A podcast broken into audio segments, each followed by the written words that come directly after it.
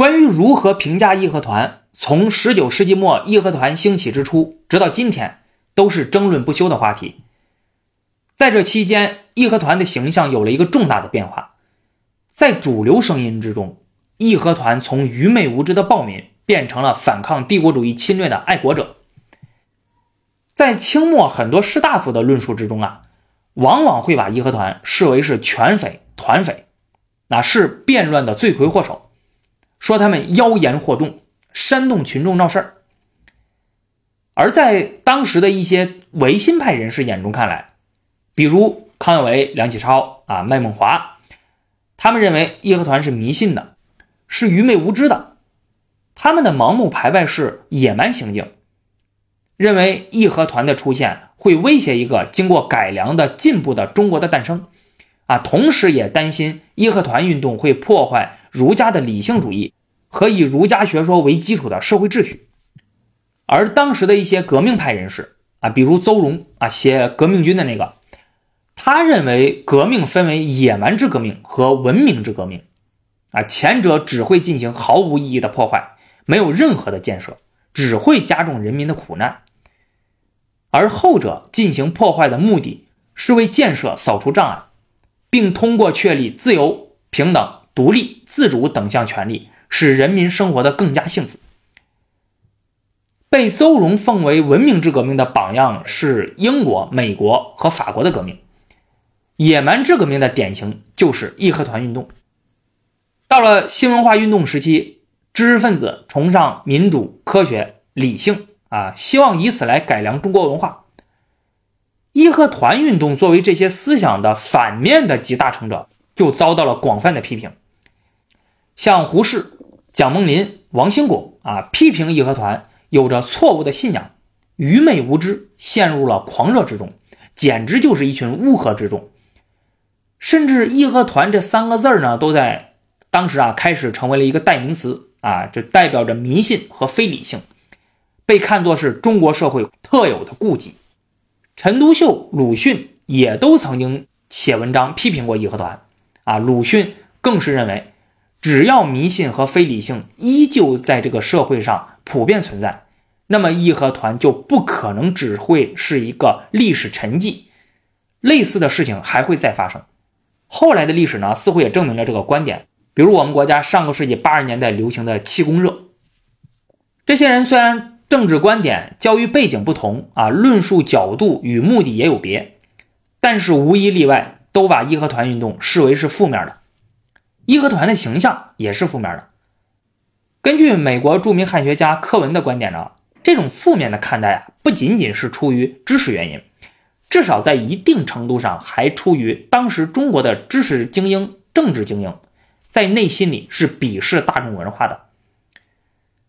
在很长一段时间里，当义和团的这种迷信、落后、愚昧无知、盲目排外而受到外来攻击的时候，他们是被当作更为普遍的大众文化的代表看待的，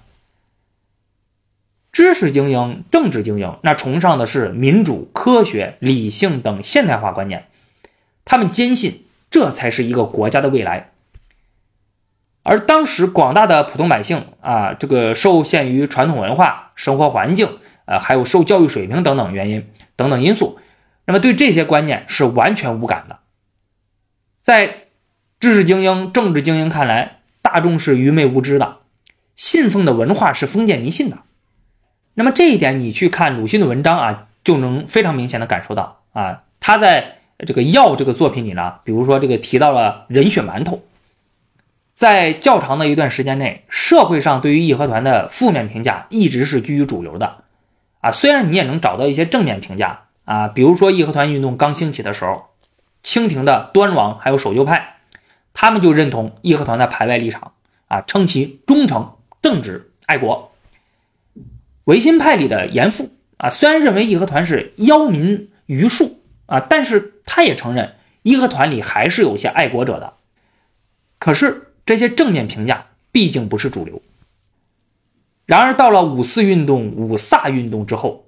人们对义和团的评价开始发生了重大变化。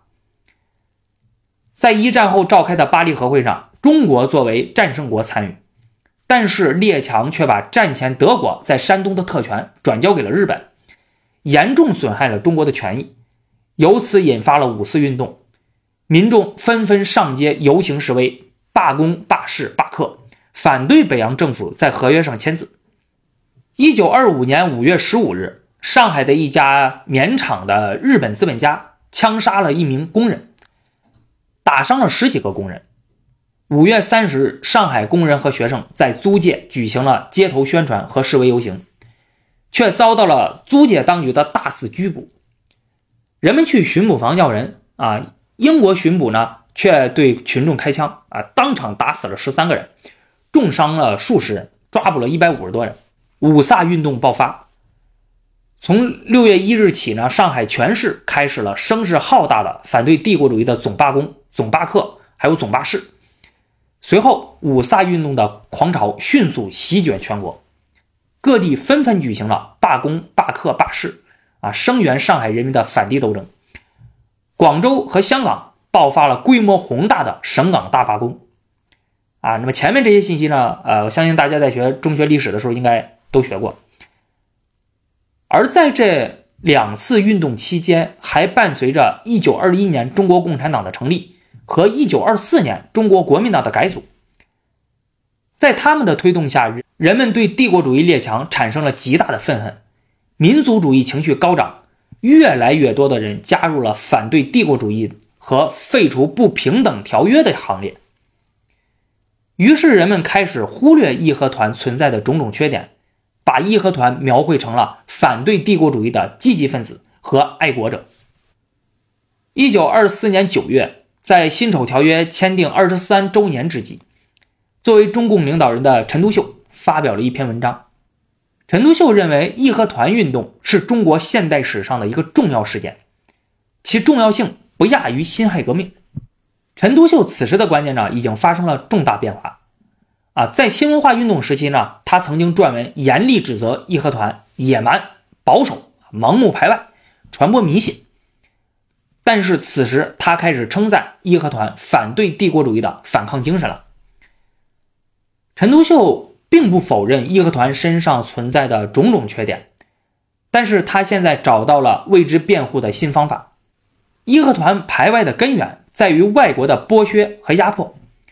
义和团的凶狠残暴和帝国主义的野蛮残忍相比，根本算不了什么。而且在当时全世界都处在守旧迷信和野蛮的状态之中的时候，并非只有义和团这样，怎么能单独苛责他呢？与其憎恶当年排外的义和团之野蛮，我们宁憎恶现在媚外的军阀、官僚、奸商、大学教授、新闻记者之文明。陈独秀此后还写过其他一些文章，为义和团辩护。而其他一些共产党员啊，比如这个彭树、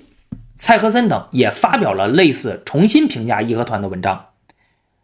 李大钊称赞义和团运动是一部彻头彻尾的中国民众反抗帝国主义的民族革命史。在重新评价义和团时，面临的中心问题是如何评价义和团的排外主义。这是一个很难处理、很复杂的。啊，因为义和团的排外主义呢，它不仅针对西方的现代科技、制度、文化，同时针对外国帝国主义的侵略。前者是大多数人所向往的、想要学习的，而后者却是人们所厌恶的、希望赶走的。在五卅运动之前，一些人希望为反帝国主义的情绪证明，啊，所以呢，倾向于称赞排外主义，啊，甚至抹去了。排外主义和反帝国主义之间的区别。然而，自从发生五卅运动之后，外国新闻界致力于把五卅运动代表的新型民族主义与义和团式的排外主义混为一谈，认为五卅运动预示着义和团式的运动会卷土重来，他们在污蔑毁坏中国民族主义的合理合法性。针对这种情况呢，认同义和团反帝精神的人。开始澄清排外主义与反帝国主义之间的区别，啊，比如中共党员唐兴奇对义和团运动和五卅运动做了区分。他认为义和团运动是一种纯粹的排外运动啊，不但反对外国人的压迫，而且反对与外国人有一切往来。而五卅运动是反帝国主义的运动，反对的是所有压迫和剥削中国的外国人啊，而不反对那些以平等精神对待中国的其他民族。瞿秋白认为义和团运动是反帝国主义的民族解放运动，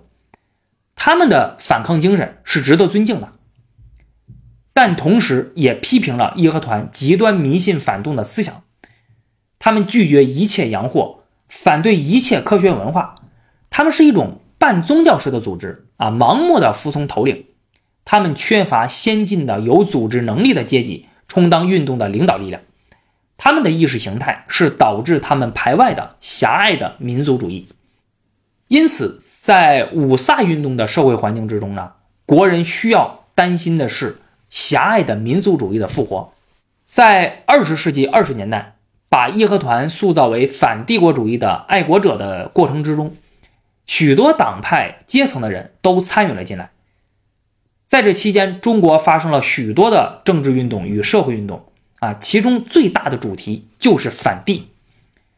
人们需要从历史之中汲取资源，支持自己的行动。因此，作为早先反对帝国主义侵略的义和团啊，自然就会得到人们的重新评价。尤其是当时中国的知识阶级啊，因为义和团运动的经历呢，所以从心里普遍认为排外是野蛮的，是可耻的，是不文明的。在陈独秀等人看来。这种心理状况损害了人们反抗外国帝国主义的精神，所以他们需要重新评价义和团啊，充分挖掘与发扬义和团身上存在的反对帝国主义侵略的精神，使国人摆脱这个心理障碍，为中国民众的反帝立场证明。在新中国成立后，人们对义和团的评价又发生了变化，义和团的形象被进一步拔高了，啊，被视为是。爱国主义、革命青年、妇女解放的象征，被树立为了人们学习的积极榜样，而且被当作攻击国内外敌人的象征性武器。在改革开放之后，义和团的形象又发生了变化，人们逐渐把历史上的义和团和神话化的义和团剥离开来。啊，虽然没能完全剥离得了吧，但是呢，和上次的变化还是有所不同。人们又可以开始批判义和团的盲目排外主义了。义和团为什么会在中国近现代历史上被反复提及？人们对他的评价又为什么会反复变化呢？美国著名汉学家柯文在《历史三调：作为事件、经历和神话的义和团》这本书里面指出，其原因在于是义和团以最引人注目的方式。挑明了二十世纪中国历史上文化领域当中最重要的问题。人们是以矛盾的心情看待西方的，啊，其实说白了就是中国人对于西方那是又爱又恨。在十九世纪和二十世纪，西方既代表帝国主义，又代表现代化，